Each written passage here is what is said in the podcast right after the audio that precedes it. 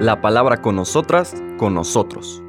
Una reflexión de la palabra cotidiana en diálogo con el acontecer de la comunidad universitaria.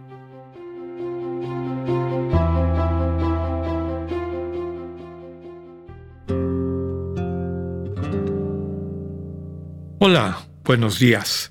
Bienvenidas, bienvenidos a la palabra con nosotras, con nosotros. Llegamos al final de esta trigésima segunda semana del tiempo ordinario en los días de la semana.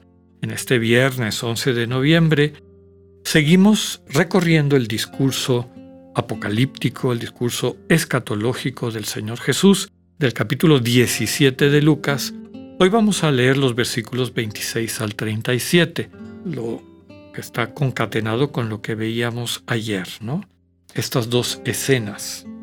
Los fariseos que le preguntan cuándo vamos a ver el reino de Dios restablecido, ellos creen que en su la manera como lo entienden, el Señor Jesús les dice, no va por allá. Ese reino que ustedes buscan ya está entre ustedes. Cambien su mirada, vean hacia adentro, entren a lo más profundo de su ser y ahí van a encontrar que Dios ya reina. Háganse conscientes y dejen que ese soberano, bondadoso, que los mira con cariño y les transmite vida, se vuelva en el centro en el que oriente sus vidas y su cotidianidad. Ahora sigue el relato con lo que ayer empezó a decirle a sus discípulos, de que de ahora en adelante la relación con el Hijo del Hombre no va a ser a la manera como estaban acostumbrados, sino que ahora lo tienen que reencontrar después de este momento o esta transformación profunda que se da a través del misterio de su pasión y muerte, ¿no? Cuando entregando su vida en ese acto de una vida que se entrega por amor para darle vida a otras personas, transforma nuestra interioridad. Y cuando ponemos en sus manos la oscuridad de nuestras vidas, y en ocasiones la oscuridad más grande es sentir esa lejanía de Dios en nuestra conciencia, Él la transforma, ilumina como un relámpago que ilumina el cielo oscuro de la noche, así el amor de Dios cuando nos permite o le permitimos que nos enamore, nos lleva a percibir y a interactuar con la vida con una mirada transformada. Pues ahora sigue este discurso dirigido a los discípulos. El texto dice, en aquellos días Jesús dijo a sus discípulos, lo que sucedió en el tiempo de Noé, también sucederá en el tiempo del Hijo del Hombre. Comían y bebían, se casaban hombres y mujeres hasta el día en que Noé entró en el arca entonces vino el diluvio y los hizo perecer a todos. Lo mismo sucedió en tiempo de Lot. Comían y bebían, compraban y vendían, sembraban y construían. Pero el día en que Lot salió de Sodoma, llovió fuego y azufre del cielo y los hizo perecer a todos. Pues lo mismo sucederá el día en que el Hijo del Hombre se manifieste. Aquel día el que está en la azotea y tenga sus cosas en la casa, que no baje a recogerlas, y el que está en el campo, que no mire hacia atrás. Acuérdese de la mujer de Lot. Quien intente conservar su vida, la perderá, y quien la pierda, la conservará.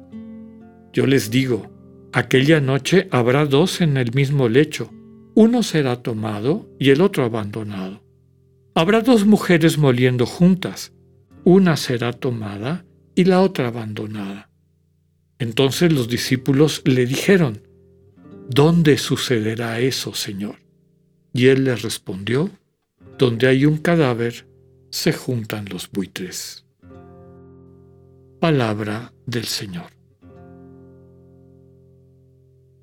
Pues vemos cómo después de el anuncio que el Señor les hizo ayer, de que va a haber un cambio. Recuerden que este es un eh, discurso apocalíptico de revelación. ¿Y qué es lo que revela? La escatología o el escat, el final de los tiempos, la plenitud de los tiempos. Eso solo lo puede hacer el Señor cuando ilumina como un relámpago nuestra conciencia. Y para poder acoger esa luz que nos permite ver el mundo con una perspectiva y sensibilidad distinta, hay que entrar al corazón, acoger su comunicación amorosa, la manera como se nos entrega, dejarnos enamorar y por lo tanto aprender a estar en la vida y en el mundo de una forma nueva, transformada. ¿Qué es lo que nos presentan las enseñanzas de esta lectura? Nos pone dos ejemplos de situaciones donde todo el mundo creía que la vida seguía normal, pero en el fondo estaba pasando algo o estaba por pasar algo radical. Nos habla de Noé y el diluvio y toda la gente que no, no hizo caso, no entró al arca y, pues perdió la vida, la existencia. Y también nos habla del tiempo de Lot y Sodoma, cuando pues toda la gente que pensaba que las situaciones iban como siempre, no se percataron que venía un cataclismo, un cambio, una situación que iba a trastocar el mundo radicalmente. Bueno, recordemos que la venida del Hijo del Hombre no va a ser de una manera espectacular, nos lo dijo antes. Entonces no se va a contradecir ahorita. No está diciendo, bueno, antes no era espectacular, pero ahora sí, va a ser como en Sodoma, va a ser como en el diluvio. No, lo que está diciendo, lo que está comparando, es que quienes prestaron atención se salvaron. Quienes tenían la mirada puesta a la presencia del Dios que se comunica, es decir, quienes tenían la mirada puesta al corazón, a lo más profundo de su ser, a ese lugar donde Dios nos ilumina, donde a través de su amor que nos enamora, nos capacita para ver dónde hay vida en medio del mundo y seguir ese, ese, itinerario, ese derrotero, se salvan. Pero quienes siguen distrayendo porque comen y beben, compran y venden, siembran y construyen, etcétera, se casaban hombres y mujeres, como nos dice el texto, quienes están distraídos y distraídas en todas estas cosas que les distraen de la relación con las personas, en particular con la persona con P mayúscula, que es Dios, corren el peligro de no encontrar la vida y perecer, porque ese es el mensaje, perecen estos, perecen los otros. Se les acaba la existencia.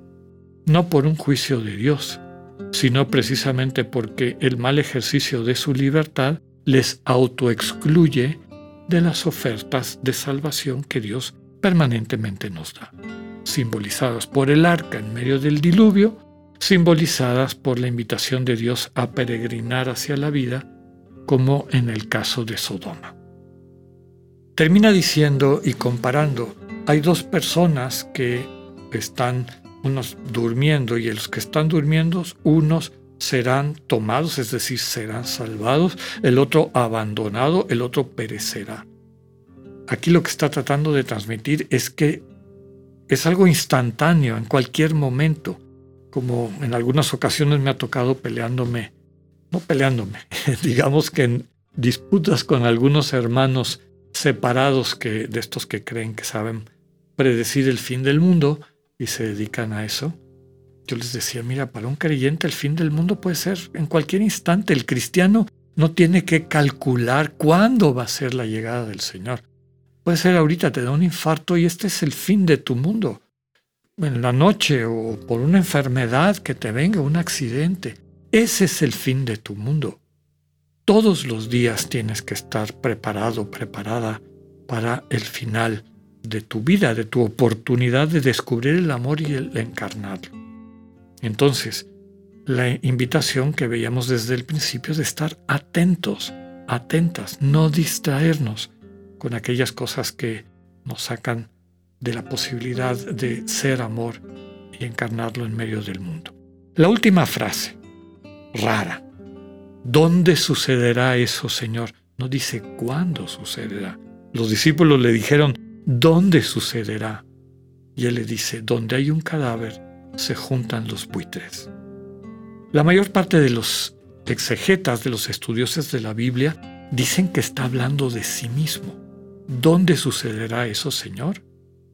En mi cruz. el cadáver es Él. ¿Quiénes son los buitres? Las autoridades religiosas de su entorno, que creen que se pueden comer a Jesús y destruir su proyecto.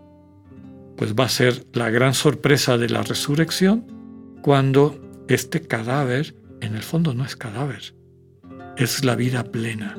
Y cuando resucite a la vida, pues todos los planes de quienes han asumido esta condición de buitres serán desenmascarados y destruidos. Una mirada puesta en aquel que entregó la vida para amarnos y que resucitando nos resucitó, que tengan un buen fin de semana, Dios con usted.